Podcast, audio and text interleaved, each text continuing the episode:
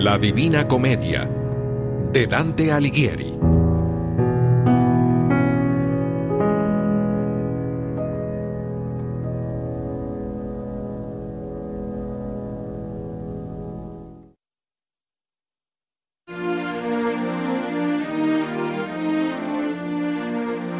Soy Dante Alighieri, poeta de Florencia, Italia.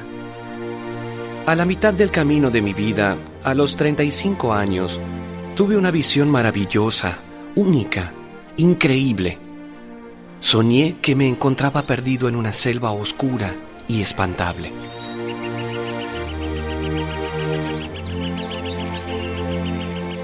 ¿Cómo llegué hasta ahí? Es algo que todavía no puedo explicar.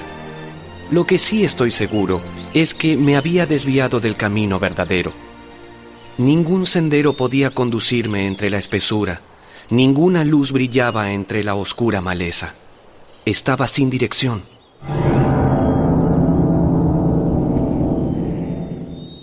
Realmente no sabía cómo ni para qué lado moverme. Ay, si supieras qué terrible es haberse extraviado, sin guía. Realmente estaba desorientado. Cada vez que relato este momento de mi visión, siento la misma sensación de estremecimiento. Era tan real. Ah, y qué penoso y difícil se me hace afirmar cuán duro, áspero y espeso era este terrible bosque. Su solo recuerdo renueva todos mis temores. Era tan triste que hasta la muerte lloraría espantada entre su densa niebla. Me trasladaba ciego, de aquí para allá, Algún camino debía conducirme hacia la luz, pero no. Mientras caminaba, las ramas de los árboles golpeaban mi cara, me arañaban las manos, fuertes raíces se enredaban en mis pies, haciéndome caer. Agudas espinas me atravesaban la carne. Agotado, exhausto, pude llegar al otro extremo del bosque. El sol se había levantado, sus rayos bajaban hacia la colina. Me hallaba justo a los pies de esta montaña. El sol iluminaba todo a mi alrededor.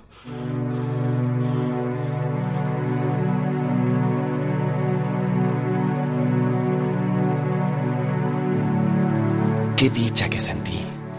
La luz era una caricia luego de haber pasado toda la noche en el terrible bosque.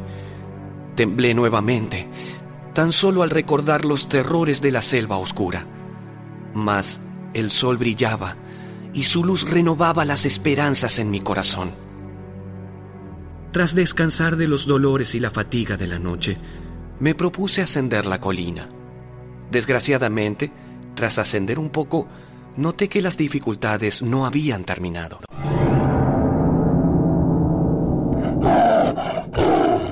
Una enorme pantera, feroz, rugiente, hambrienta, cerraba mi paso.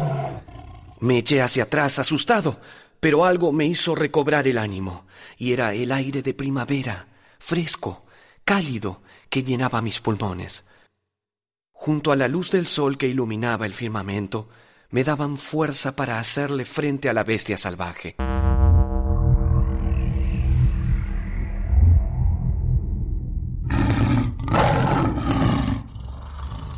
Avancé hacia ella pero el temor nuevamente me invadía.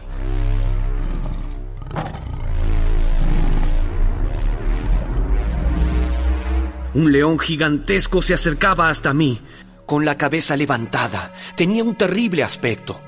Todo temblaba a su alrededor. Ahora sí, no sabía cómo reaccionar, pero todo se puso peor. Perdí las esperanzas de salir con vida de allí, cuando, por el único camino posible, una hambrienta loba gruñía en busca de alimento.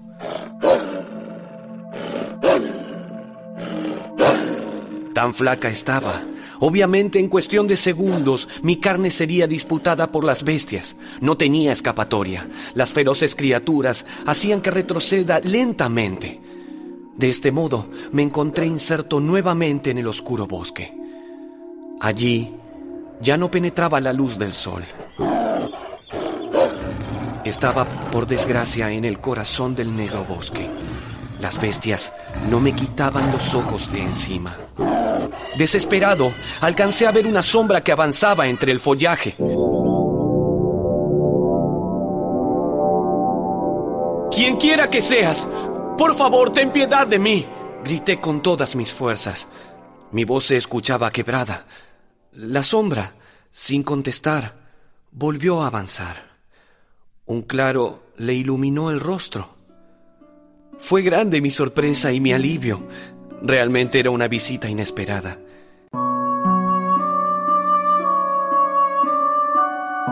La extraña sombra era nada más ni nada menos que Virgilio, el gran poeta romano. Virgilio escribió hace mucho tiempo una obra monumental llamada La Eneida. Esta obra significó mi interés hacia la poesía y el mundo de las letras.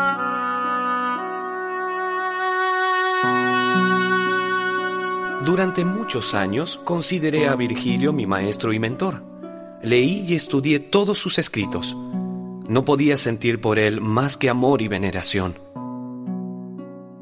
Ahora, en mi visión, el gran romano salía de las sombras dispuesto a salvarme. Una gran alegría invadió mi corazón.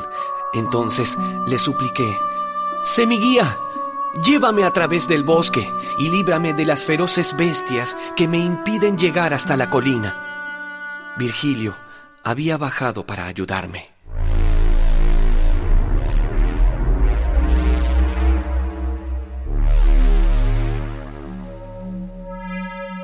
pero me hizo notar que sería imposible subir por la colina. Solo había un camino que se debía seguir. Ese camino nos conduciría directamente al mundo de los espíritus. El poeta romano me explicó entonces el sendero que abarcaría toda mi fantástica visión. Primero, vería el sombrío lugar en donde se encuentran quienes pecaron en la tierra. Estos ahora sufren por su maldad la primera escala sería el temido infierno. Luego llegaría al monte de la purificación, llamado purgatorio. Allí moraban aquellos que habían pecado, pero se arrepintieron de sus culpas.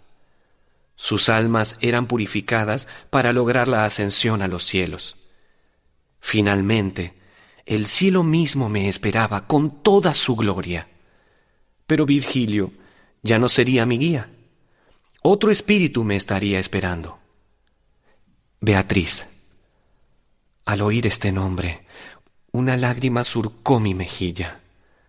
Beatriz, mi amada Beatriz, cuánto ansiaba verla.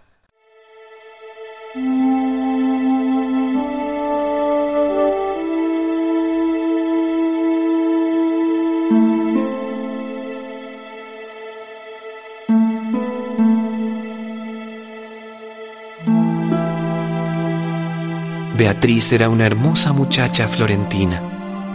Cabellos dorados caían por su rostro. Enormes ojos como zafiros adornaban su mirada.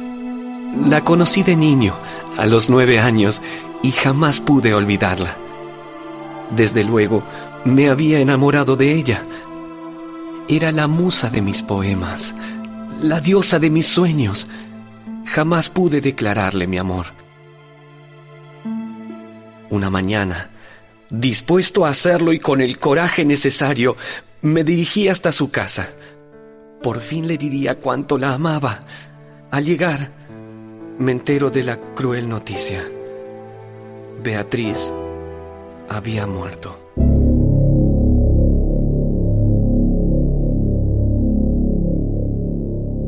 Tan solo tenía 20 años. Su cuerpo no pudo resistir una enfermedad mortal. Ay, si supieran cuánto la he llorado. Hasta hoy, de tan solo recordarla, tristes lágrimas invaden mi rostro. Y ahora, el gran Virgilio me anunciaba mi encuentro con mi gran amor. Era demasiada dicha luego de tanto sufrimiento en el oscuro bosque. Sin embargo, me esperaba un largo camino hasta hallarme en presencia de ella. Virgilio comenzó a caminar lentamente. Yo lo seguí, tembloroso. Temía volver a encontrarme solo en la espantosa selva. Las fieras quedaron atrás. El miedo se fue esfumando de a poco. A medida que avanzábamos, las sombras de la tarde caían a nuestro alrededor. Pero mi valor comenzaba a abandonarme. ¿Realmente yo era digno de conocer las regiones eternas? Iría hasta donde ningún hombre vivo había llegado jamás, y con un alma inmortal como la del gran poeta Virgilio. Comprendí que tan solo era un hombre con miedos. Le advertí a Virgilio sobre mis dudas y temores. Sabía que él podía comprenderme. Entonces el poeta me habló mansamente. Supo explicarme que mis temores eran normales y me contó del por qué estaba allí a mi lado. Se hallaba él en el limbo, región donde se dirigen las almas que ni se salvan ni se condenan. Allí escuchó la voz de una mujer joven. Era Beatriz. Ella le suplicaba al poeta que acudiese en mi ayuda. Yo corría peligro y mi amada me observaba desde la gloria. Ella pensaba en mí. Escuchar estas palabras reconfortó mi espíritu. Ella me salvó de las fieras. ¿Qué temor debía sentir, pues?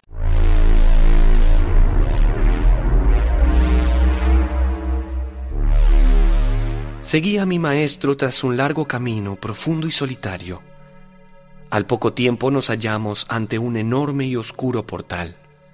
En él había una inscripción grabada. Con esfuerzo pude leer. Es por mí que penetras en la ciudad del llanto. Es por mí que te diriges al dolor eterno. Allí sufre la raza condenada. Yo fui creado por el poder divino. Deja a un lado la esperanza si entras aquí.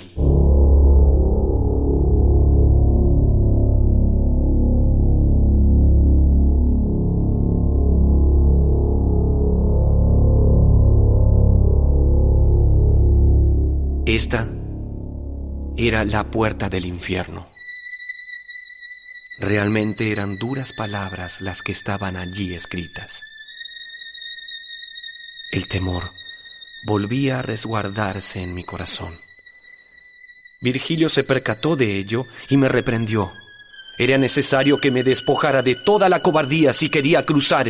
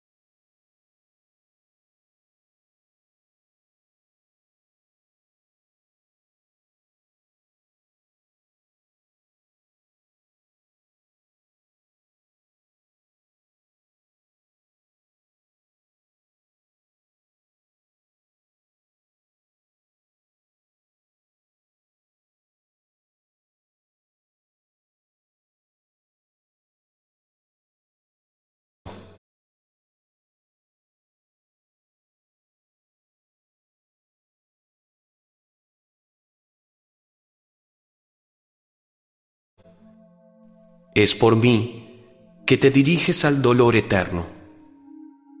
Allí sufre la raza condenada. Yo fui creado por el poder divino.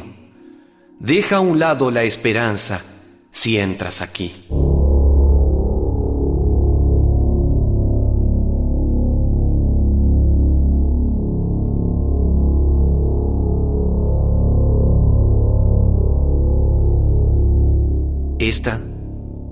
Era la puerta del infierno.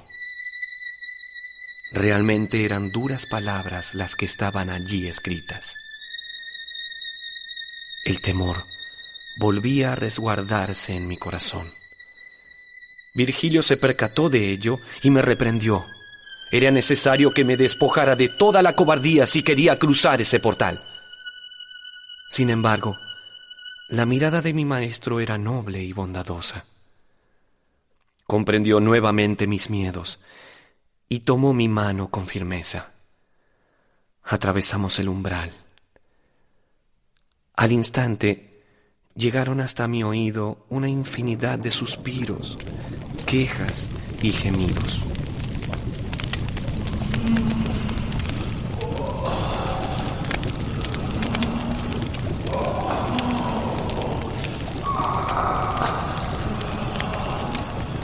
Estos sonidos inundaron mi alma.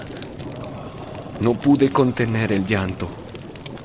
Realmente había que ser fuerte para atreverse a cruzar por las llamas del infierno. Una multitud de espíritus se nos acercaron. Estaban desesperadas. Hablaban miles de idiomas. Decían cosas terribles, con voces roncas, acentos de cólera este tumulto rondaba eternamente por aquel espacio. Parecían perseguir en vano una bandera. Virgilio habló. Estas almas eran aquellos indiferentes que pasaron los años de su vida cuidándose a sí mismos. Eran los perezosos, los indolentes, que no se inclinaron ni al mal ni al bien. Comprendí entonces qué significaba la bandera.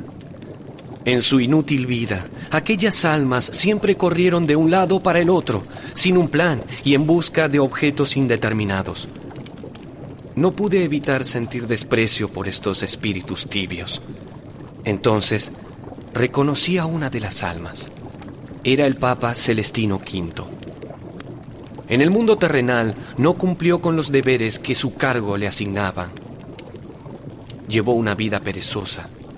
Ahora, lo pagaría eternamente. Pero Virgilio no quería que me entretuviese en la entrada. El recorrido era largo. Atravesamos una multitud de espíritus. Llegamos a la orilla de un río. Era el gran Aqueronte. Otra multitud de almas esperaba con ansiedad la llegada del barco. Una barca se acercó entonces hasta la orilla. La barca estaba conducida por un anciano de cabello y barba blancos. Se llamaba Caronte. Su obligación consistía en conducir eternamente a las almas. Una y otra vez la barca iba de un extremo al otro del río. La presencia del barquero perturbó sobremanera a las almas. Caronte se burlaba de ellas les gritaba maliciosamente crueles palabras. Decía que los llevaría a una tierra de la cual nunca iban a volver. Jamás verían nuevamente la luz del sol. En adelante la oscuridad los envolvería para siempre. Estas almas miserables entraban temblando al bote. Caronte vio que yo aún no estaba muerto. Esto lo hizo encolerizarse. Ahora el anciano se negaba a trasladarme. Mas el gran poeta habló con él le hizo entender que era un designio divino el que yo realice el peregrinaje. Finalmente aceptó. Virgilio me explicó que nunca un mortal había cruzado el Aqueronte. De allí derivaba la reacción del barquero. Mientras viajaba en el bote, pude apreciar grandes tormentas rojizas en ese extraño firmamento oscuro.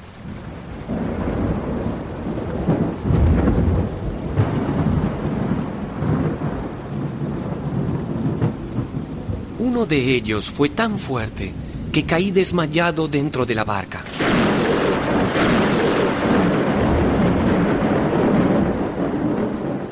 Estuve sumido en un profundo sueño. No sé lo que ocurrió en el trayecto.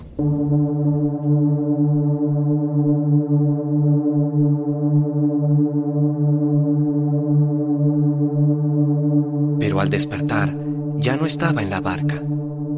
Ahora me encontraba junto a un profundo abismo. Virgilio me dijo dónde estábamos. Estas tierras que bordeaban el infierno eran el limbo, el hogar de mi maestro, donde él reside eternamente. El infierno es un abismo inmenso. Está dividido en círculos y en cada uno de ellos se purgan los pecados. El primer círculo era justamente el limbo. En él moraban aquellos paganos que llevaron una vida noble y sin pecados, pero al no estar bautizados, no podían gozar de la gloria del cielo, aunque tampoco debían sufrir los terribles castigos del infierno. Virgilio me guió por el camino que bordeaba esa región. En el limbo, los sollozos no me estremecieron, mas el aire temblaba por otra razón.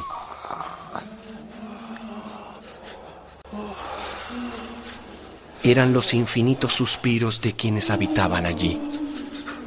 Entonces vi a cuatro sombras que avanzaban hacia mí. En sus rostros no había alegría ni tristeza, una suave luz resplandeció, iluminándolos. Logré reconocerlos. No pude más que agachar la cabeza y sentirme indigno.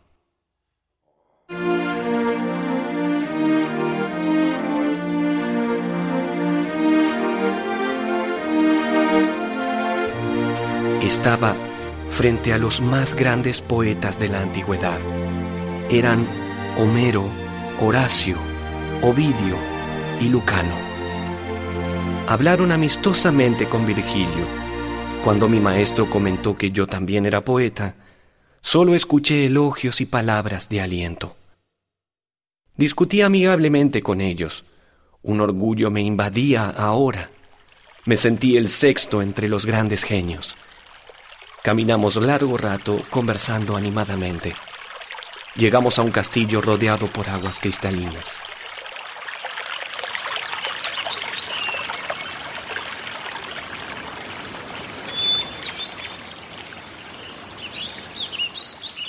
Entramos y allí pude observar a más personas que supieron destacarse en la antigüedad. Vi a los filósofos Platón y Aristóteles, al rey turco Saladino. Grandes personas valientes y sabias poblaban esta región que parecía no pertenecer a ningún extremo. Llegó el momento en que nos fue preciso separarnos. Saludamos a los poetas y con Virgilio emprendimos la marcha. Vimos cómo se reunían con otros espíritus. Seguimos avanzando. Pronto llegamos a un lugar en el que no había resplandor alguno.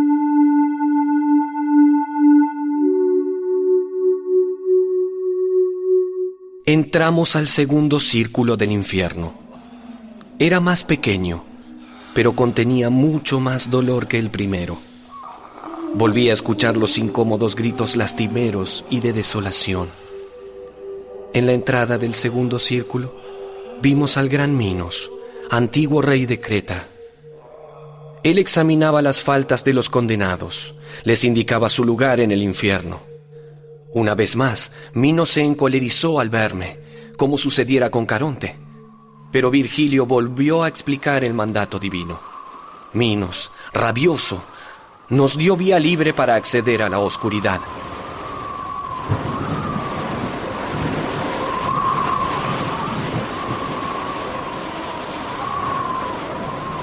Una gran tempestad asolaba al segundo círculo. Este huracán empujaba a los espíritus hacia un lado y hacia el otro, los arrojaba contra el suelo y los volvía a levantar una y otra vez. Las almas lamentaban una y otra vez el designio divino y no podían dejar de blasfemar. Virgilio habló. Este círculo pertenecía a los lujuriosos, aquellos que fueron arrebatados por los goces de una pasión. Ese goce, esa pasión, ahora los arrastraría eternamente como un fuerte huracán. El maestro me señaló algunos rostros conocidos de la historia de la humanidad, quienes padecían su condena y por qué razones. Pude ver a Cleopatra, la gran reina de Egipto. En vida, disfrutó de los amores de Julio César y a su vez lo engañaba con Marco Antonio. Helena de Esparta, fue por ella que se inició la guerra de Troya. Me señaló muchos espíritus aparte de estos, y cada historia que relataba lo llenaba de congoja.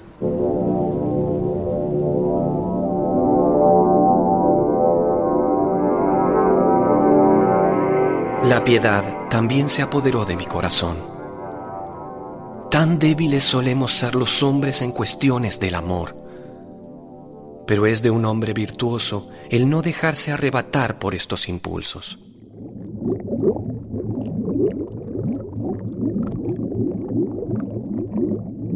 Avanzamos hacia el tercer círculo. Allí recibían su castigo los glotones. La pena que sufrían era proporcional a la culpa. ¿Cómo se castigaba este vergonzoso pecado? pues estaban hundidos hasta la mitad en una especie de barro infecto. Siempre estarían mojados por una lluvia pesada, eterna.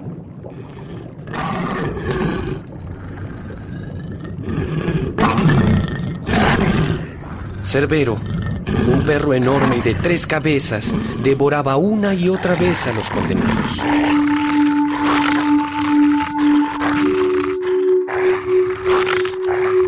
Cruzamos este círculo cuidando de no enfadar al gigantesco Khan. Nos abrimos paso hacia el cuarto círculo. Los pródigos y los avaros eran castigados en esta región.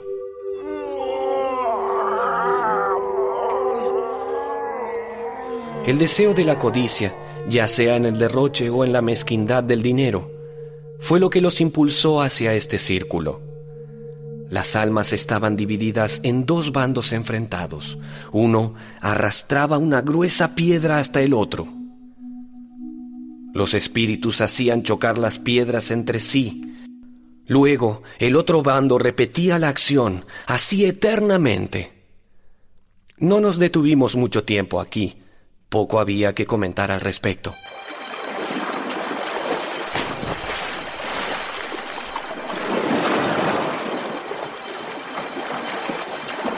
Para llegar hasta el quinto círculo, debíamos atravesar junto a mi maestro una negra laguna llamada Estigia. Una gran cantidad de espíritus estaban allí hundidos, golpeándose unos a otros, desgarrándose con uñas y dientes. El maestro me explicó quiénes eran estas almas. Pertenecían a aquellos que se dejaron dominar por la cólera hundidos en las fangosas aguas del Estigia, se lamentaban de su pasado. Pasando uno de los extremos de la laguna, podía observar una gran torre. Hacia allí nos dirigíamos con el poeta. Un barquero infernal llegó en ese momento y subimos al bote. Una de las almas condenadas advirtió mi presencia. Me preguntó qué estaba haciendo allí. Lo reconocí al instante. Era Felipe Argenti, un florentino conocido por su orgullo y su carácter iracundo. En vida, paseaba por las calles de Florencia en su caballo, atropellando hombres, mujeres y niños, en fin, todo lo que se le atravesara por su camino. Le hice un gesto de desprecio con la mirada. El espíritu se desbocó y saltó hacia la barca con la intención de dañarme. Mas Virgilio, que estaba atento, lo rechazó. El alma cayó nuevamente al agua. Allí se desgarró a sí mismo con los dientes.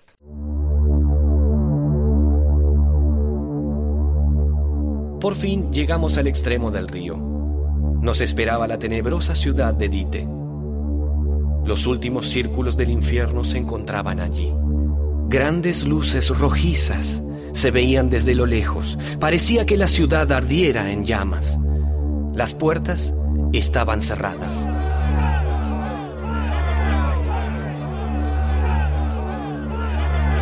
Entonces, una multitud de almas encolerizadas rechazaron mi presencia allí. Las almas indignadas reclamaron a Virgilio que me abandone y me deje solo en esas oscuras regiones. Mi temor fue en aumento. No sabía qué hacer ni decir. Pero el maestro me tranquilizó. Mientras estuviéramos allí, no me abandonaría. Virgilio se adelantó para hablar con ellos. No pude oír su conversación. Sin embargo, Vi volver a Virgilio desanimado. La puerta seguiría cerrada. Los demonios no la abrirían para nosotros. El poeta me dijo que esperaríamos. Alguien iba a venir en nuestra ayuda. De repente, dirigí la mirada hacia una de las torres. Pude ver algo espantoso. Tres mujeres de aspecto horrible se burlaban de mí desde lo alto. Eran las gorgonas. Las gorgonas eran espantosas mujeres con víboras en la cabeza en lugar de cabellos. Entre ellas estaba Medusa. Con su mirada podía convertir a cualquier mortal en piedra. Virgilio me ordenó que no la mirara. Estaba a punto de hacerlo cuando me tapó los ojos con sus manos. Una vez más, había salvado mi vida. Entonces, ocurrió un milagro.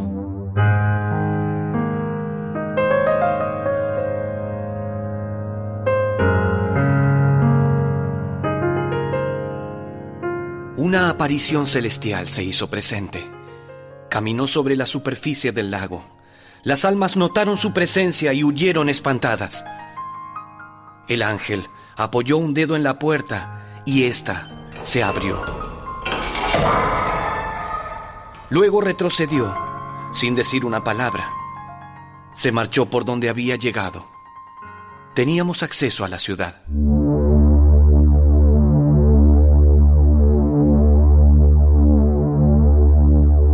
Nos hallamos entonces en el sexto círculo. Aquí los violentos recibían su castigo.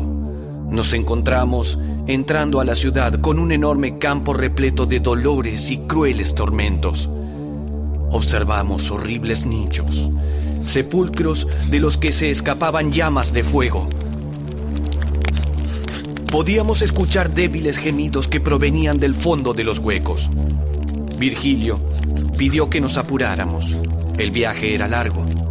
Aún faltaba mucho camino por recorrer. Subiendo una montaña, nos encontramos al borde de un precipicio. Un monstruo llamado Minotauro, con cabeza de toro y cuerpo de hombre, custodiaba la entrada al séptimo círculo. El monstruo trató de impedirnos el paso. Estaba furioso con nuestra presencia. Virgilio lo exasperó con burlas. El monstruo se acercó violento para atacarnos. En un instante tuvimos una vía de acceso y logramos penetrar al séptimo círculo. El descenso fue terrible. Rodamos como dos piedras por encima de las rocas. Una vez abajo, pude observar una visión única terrorífica. Un río de sangre hirviente. Allí las almas pagaban el precio de haber asesinado a un semejante en vida.